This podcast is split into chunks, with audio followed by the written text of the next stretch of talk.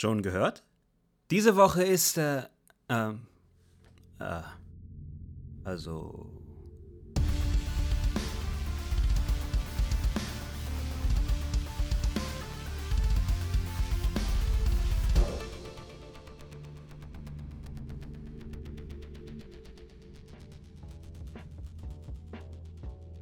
Was geht Welt? Hier ist Nopi. Willkommen zu einer weiteren Folge von Games Happen. Die, die, normalerweise nehme ich dieses, diesen Podcast äh, ja äh, live auf, während auch äh, live der, ähm, äh, der wöchentliche Stream läuft. Diese Woche habe ich es, äh, es ist äh, so viel passiert, dass ich es nicht geschafft habe, vorab ähm, meine Infos aufzubereiten. Aber dass mir hier direkt persönlich viel passiert ist, bedeutet bedauerlicherweise nicht, dass in der Welt des Gaming viel passiert ist. Äh, irgendwie gab es diese Woche nicht allzu viel. Es gibt ein paar Sachen, ähm, die mir um ja, die ich aufgeschnappt habe, über die ich ganz gerne sprechen möchte. Das sind äh, im Detail Sans Row, Final Fantasy und Nintendo. Ähm, und äh, ja, folgendes ist dabei der Fall. Äh, Sans Row ähm, naja, ich, ich habe jetzt das Segment so begonnen, als gäbe, als hätte es gäbe es, als gäbe es neue äh, Entwicklungen um Sans Row, aber äh, in Wahrheit äh, läuft es darauf hinaus, dass irgendwie alles äh, gleich geblieben ist. Sans Row, für die, die nicht Bescheid wissen, nicht wahr, ähm, ist äh, ein Open-World äh, Crime-Shooter-Game, ähm, wie es zum Beispiel Grand Theft Auto auch ist. Äh, man stellt sich vor, GTA, Grand Theft Auto, nimmt sich noch weniger ernst und haut nochmal ähm, immer mit dem, mit dem Witzehammer äh, drauf. Äh, dann hat man Sans Row. Sans Row hat bisher halt vier äh, Haupttitel und äh, noch das ein oder andere Spin-off. Ähm, und nun ähm, kommt dieses Jahr Sans Row 5 sozusagen. Allerdings heißt es nicht Sans Row 5, es heißt einfach Sans Row und ist ein Reboot. Äh, die Entwickler geben sich den Anschein, als ähm, würden sie das aber eher als weiteres Kapitel in der Sans Row-Geschichte betrachten. Ähm, äh, aber ich weiß jetzt nicht, äh, ob du dir den ein oder anderen Trailer zu Sans Row äh, zu dem neuen Sans Row angesehen hast und die alten Spiele kennst. Unterm Strich ist es ehrlich gesagt nicht groß anders. Und ich finde, das ist äh, ganz gut. also, meiner Meinung nach, Sans Row ist ein Reboot, egal was gesagt wird. Ähm, ähm, ganz groß äh, äh, ja, gefeiert äh, wurde dabei die Character Customization zum Beispiel. Also man kann ähm, entscheiden, selber entscheiden, was für eine Figur man spielt, wer der Boss von den Sans, äh, von den, von den Sans ist. Ähm, und äh, wie in bisherigen Teilen auch, ist man da absolut frei in der Gestaltung. Äh, sowohl was, was den Körper angeht, als auch was äh, Kleidung äh, und Waffen und Fahrzeuge angeht. Ähm, und äh, bei dem, was uns vorgestellt wurde zum neuen Saints Row, wurde auch darauf eingegangen, dass man ganz unten beginnt mit der Gang, die man spielt und sich bis ganz nach oben arbeiten muss. Äh, auch das ist nichts Neues. Das hatten wir in Saints Row 1, in Saints Row 2 gewissermaßen in Sans Row 3, in Sans Row 4 nicht so ganz, aber halt doch auch wiederum. Ähm, und es ist jetzt nicht unbedingt etwas Neues. Äh, es wurde betont, es gibt einen Koop. Auch das haben wir seit Sans Row, ich glaube 1, aber spätestens seit Sans Row 2. Ähm, was das Setting angeht, spielten die äh, ersten beiden Sans Row-Teile in einer Stadt namens Stillwater die ist den Spielern ans Herz gewachsen und die fordern sie auch seit Sans Row 3 wieder zurück. Sans Row 3 brachte uns eine neue, in eine neue Stadt namens Steelport. Und äh, von Minute 1 an quasi wollten die Leute wieder zurück nach Stillwater. Ähm, in Sans Row 4 haben wir in einer digitalen Version von Steelport gespielt. Also auch wieder Steelport und kein Stillwater. Äh, schade, man gewöhnt sich dran, glaube ich. Ist auch ganz nett äh, gestaltet, die Stadt. Aber ähm, die Leute wollten halt zurück nach Stillwater. Ein Reboot wäre da natürlich die Gelegenheit gewesen. Allerdings ist man dort in Santo Ileso. Das ist eine, eine Wüstenstadt. Ähm, und äh, ja, also sieht komplett anders aus. Es sieht nach viel Spaß aus, wird cool. Äh, aber Mann, ich vermisse Stillwater. Jetzt ist mir selber fast passiert. Egal. Äh, also das Spiel, worauf ich hinaus will, ist, das Spiel hat einfach meiner Meinung nach nicht mehr zu bieten als bisherige Sans Row Spiele. Und auch nicht weniger. Und ehrlich gesagt reicht mir das. Das ist alles, was ich von Sans Row haben will. Und äh, das erscheint im, am 23. August. Und ich bin gespannt, äh, wie, es, wie es sich denn in meinen Händen spielen wird. äh, gut, das nächste, worüber ich sprechen wollte, war Final Fantasy IX.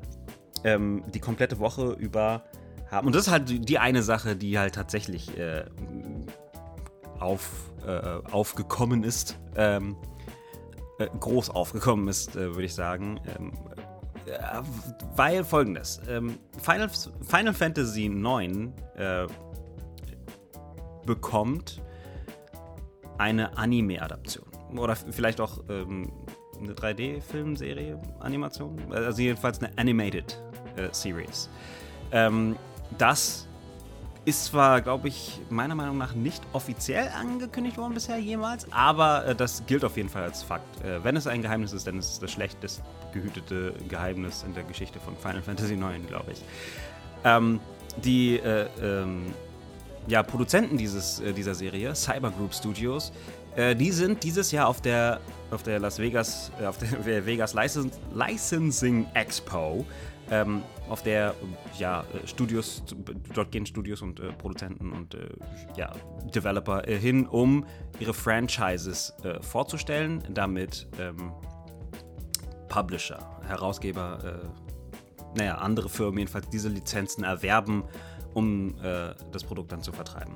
Das heißt also, Final Fantasy IX, die Serie, wird dort wohl vorgestellt, damit ähm, Firmen Final Fantasy 9 kaufen, also die Serie kaufen und äh, dann halt in Zukunft rausbringen.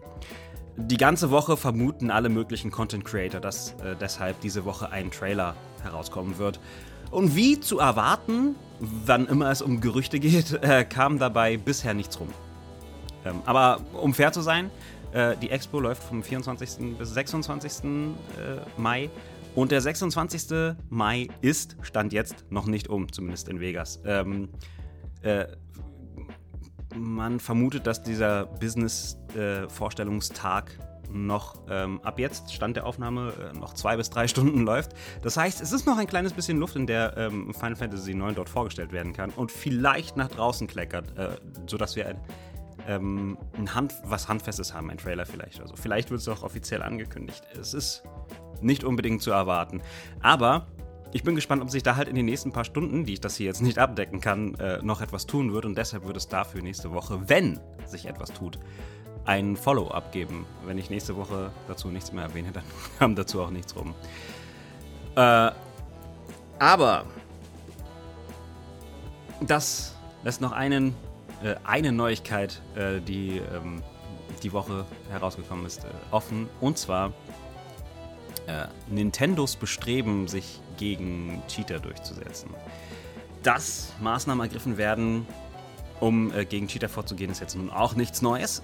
Aber ja, ähm, Nintendo hat ein Patent eingereicht ähm, für ein System, um Cheater ähm, Cheating zu vermeiden in Spielen wie zum Beispiel äh, Mario Kart und, äh, und Splatoon, nicht wahr? Und äh, gerade vor dem Release von Splatoon 3 finde ich das wirklich sehr angenehm. Das hat mich, das ganze, die ganze Cheaterei hat in Splatoon 2 äh, nämlich manchmal äh, stark genervt. Ähm, manchmal stark genervt, ja. Es nervt halt immer, wenn, wenn gecheatet wird, meiner Meinung nach.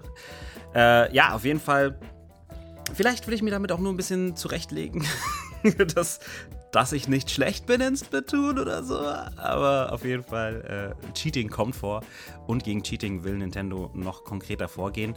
Ähm, und zwar indem äh, es ein System äh, patentieren lassen hat. Ne? Es wird ein System etablieren, äh, in dem ein, ja, das, das, das System, das sie sich bauen, ja, äh, der sogenannte Code Reuse, ähm, äh, die, die Code Reuse Technik, immer wieder ähm, während des Spiels abgleicht, ob man denn auch tatsächlich gerade äh, eine legitime Kopie des Spiels spielt oder nicht. Ähm, oder ob es halt eine, äh, eine, eine Software, eine veränderte Software ist. Äh, das bedeutet automatisch auch Modding, äh, ne, also Mods zu produzieren, wird, äh, was sowieso sehr schwer ist für Konsolenspiele, dadurch automatisch mit Sicherheit noch sehr viel schwerer und es wird noch weniger äh, Mods für Nintendo-Spiele geben. Aber äh, das ist ohnehin ein Thema für sich. Ähm, für, für aber Spiele bedeutet das meiner Meinung nach etwas Gutes. Also Splatoon, äh, Shooter-Spiele, ne, wie Splatoon zum Beispiel. Ähm, oder halt auch andere sehr kompetitiv gespielten Spiele, wie Pokémon zum Beispiel, ähm, werden sehr von so einem System profitieren. Klar gibt es dann weniger Shiny Mews, die herumfliegen durch die Weltgeschichte. Äh, aber ähm, man kann sich dann halt auch darauf mehr darauf verlassen, dass äh, Spieler, mit denen man online spielt, halt auch nicht ähm, illegitim äh, im Spielen vorgeht. Äh, also ja, gerade weil ich ja so gehypt bin auf Splatoon 3, bin ich äh, sehr froh darüber, dass ein solches äh, System patentiert worden ist und ich äh, ja, hoffe, es funktioniert noch besser als die bisher bestehenden Anti-Cheesen-Maßnahmen.